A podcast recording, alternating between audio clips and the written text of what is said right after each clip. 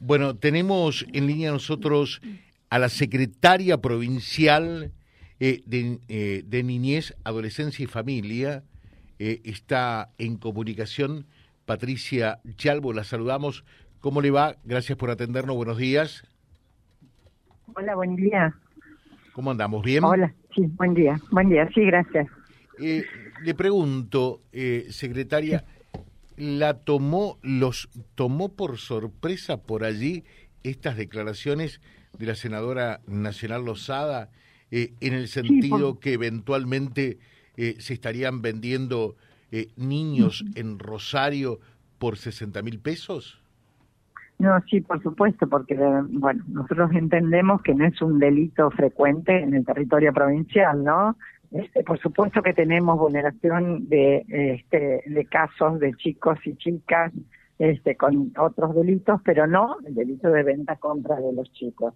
Este, eh, la verdad que, bueno, este, hubo, ella refiere a una única situación que ni siquiera fue tipificada después como como compra-venta, sino como estafa, porque la persona que había propuesto la venta de esta criatura ni siquiera la tenía a su cuidado. Así que este, nosotros entendemos eso, ¿no? Que no es un delito que se ve habitualmente, digamos, en nuestro territorio provincial. Por, eso la preocupación y por eso le pedimos que si ella tiene otro tipo de información, que se acerque, ¿no? Como, como eh, responsable, a partir de su responsabilidad institucional, hacer las denuncias pertinentes, ¿no? En la Fiscalía de la ciudad de Rosario.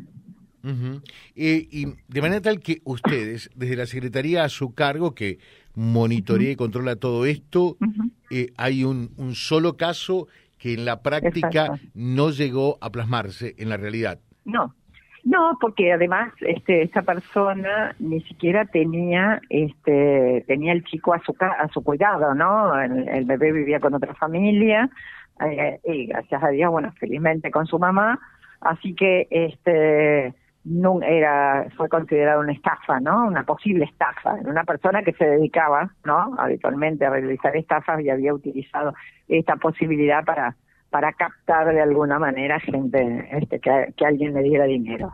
Este, pero le repito, digo, este nosotros tenemos permanentemente denuncias todo el tiempo, ¿no? Pero son denuncias que tienen que ver con abuso, con maltrato, con negligencia, con trata, pero no de compraventa de niños este, y de, verdad que, bueno, nuestra ley de niñez es muy clara con respecto a cómo una familia accede, digamos, a adoptar un chico, es que es muy difícil poder transitar este este ilegalmente esto sin que haya denuncias de por medio, ¿no? Y no tenemos ese tipo de denuncias.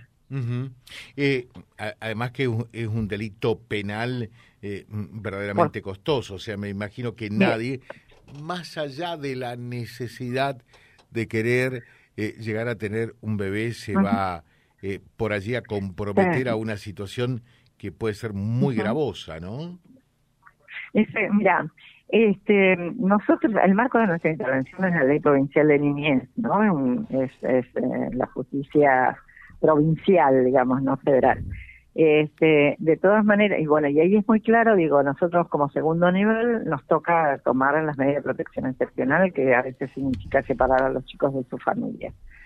depende del tránsito que hagan, muchas veces terminan en un proceso adoptivo. Bueno, esa declaración de adoptabilidad la hacemos nosotros desde la Secretaría de Niñez junto con la Justicia y este y el RUAGA es quien este, selecciona los pretensos adoptantes. Después nuestros equipos trabajan de manera conjunta para eh, este para para lograr digamos un proceso de vinculación virtuoso no entre entre el niño y la familia adoptiva eh, y ese es el marco de la ley sobre la cual trabaja el gobierno provincial, no hay otro, ¿no?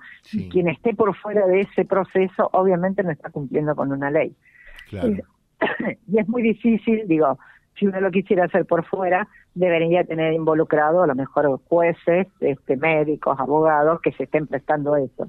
Es muy difícil, digo, que, que ese tipo de delitos se sustancien. Bueno, eh, em, nos trae tranquilidad con respecto a esto y está bueno destacarlo y subrayarlo. Y sí, eh, creemos siempre eh, que, que, lo que hay que mejorar, y es una tarea pendiente, y es un, un, deber para seguir hacia adelante, es agilizar todo lo que tiene que ver con, con el RUAGA, ¿no? Porque hay situaciones que se dan que verdaderamente, y usted como, como mujer, seguramente con la sensibilidad de, de, una mujer lo sabe más que, que un hombre todavía, de familias que por allí ¿Cómo eh, es la, la figura típica? ¿Guarda, eh, cómo es?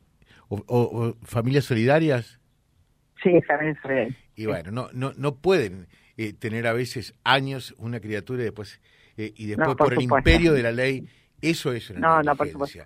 Eso, eso hay que modificarlo urgente porque usted sabe perfectamente las situaciones que genera. Nosotros hemos tenido muchos testimonios y, y después se está dando ahora que nadie quiere ser familia solidaria, porque dice yo por dos, tres meses lo tengo, soy solidario, pero después de, dos años, tres años, claro, cariño, lógicamente, ¿no? Aquí en Santa Fe la figura de familia solidaria cumplió 15 años. Y ayer estuvimos un encuentro con las familias solidarias de, de la ciudad de Santa Fe.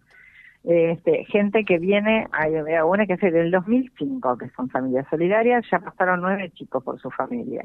Digo, quien se inscribe con, como familia solidaria no tiene que tener la claridad que es eso, o sea, es solidariamente responsable durante un tiempo de este, niños y niñas que claramente no le pertenecen, pero que, digo, son parte este, eh, solidaria de su cuidado y su crianza, ¿no?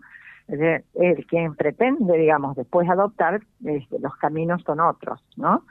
Eh, estamos se, ha trabajado mucho digo por por este ser más cuidadosos con digo con, el tema de los plazos. El tema bueno es que trabajamos con personas y a veces decir que en seis meses una familia este va a estar en condiciones de cuidar a su hijo o a su hija a veces no es posible o no es posible a lo mejor que ese problema de consumo problemático en seis meses la madre esté totalmente rehabilitada bueno, hay cosas que no se resuelven en seis meses y entonces a veces muchas veces los plazos se van se van corriendo por eso. Este, pero no digo estamos estamos justamente tratando de corregir eso este y, y el trabajo con el BOA se ha agilizado bastante este ha habido muchísimos este procesos adoptivos muchos más el tema el otro problema es que nosotros tenemos es que no hay familias inscritas que quieran adoptar a niños mayores de 10 años. Y nosotros tenemos mucha cantidad de chicos y chicas en esa edad. Así que, bueno, también ahí tenemos un, cuello de botella que, bueno, que, que, nos dificulta con otros programas. Claro, porque eh, esto tiene que ver también después con, ¿cómo se llaman? ¿Hogar de niños? Eh, ¿Cómo se llama técnicamente el nombre? Están en, tenemos 850 chicos hoy en centros residenciales, que por supuesto muchos de ellos... En la provincia hay 850 chicos. Sí, en centros residenciales, exactamente. Eh, que, en realidad no es el mejor lugar, ¿no? Por más que en muchos casos haya buena atención, no es el mejor lugar. Ahora, eh, por, eso, por eso digo también, eh, el compromiso del funcionario me da la impresión es esforzarse todo lo que se pueda para agilizar el trámite de la adopción, ¿no? Sí, por supuesto. Yo entiendo, digo, que se ha agilizado mucho, ¿no? Pero se ha agilizado mucho los procesos. Entendamos que también cada uno de estos procesos siempre van acompañados de la justicia, ¿no? Este, que más allá de las determinaciones que tomamos el ROAGA y nosotros, intervienen también los jueces de familias con sus plazos, con sus recomendaciones.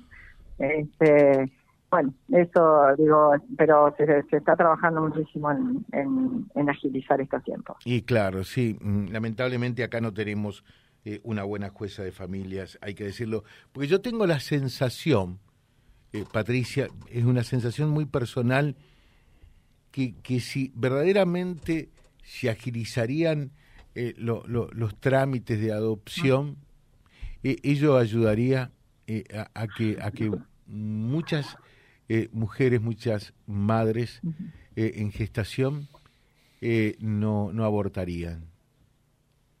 perdón, vos sabés que no, te escucho muy mal. digo, tengo una sensación, si, si todo esto realmente se lograse agilizar lo que tiene que ver con la adopción, es una sensación, más que todo, por algunos testimonios que hemos recogido, somos receptores de la realidad lo decimos con absoluto respeto, ¿no?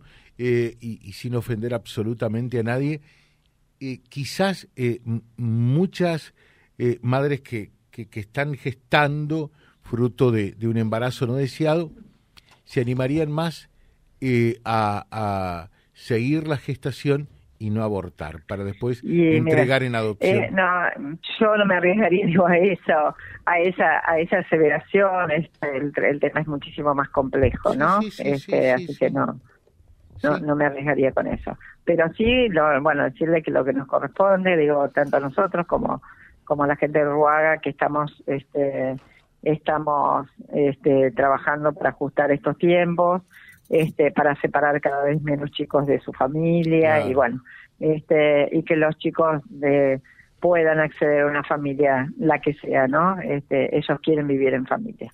Así que bueno, para eso estamos trabajando. Eh, ¿qué, tema? Lo, que me imagino que no le sobran a, ustedes es tiempo, ¿no? Por supuesto, no es trabajo de 24 horas todo el tiempo. le dejo un saludo, muchas gracias. ¿eh? Bueno, muchas gracias, hasta luego. Gracias. Patricia Yalbo, charlando con nosotros, es la secretaria de Niñez, Adolescencia y Familia. Vía Libre, siempre arriba y adelante. Vialibre.ar, nuestra página en la web, a solo un clic de distancia. www.vialibre.ar. Vialibre.ar. Vía Libre, siempre en positivo.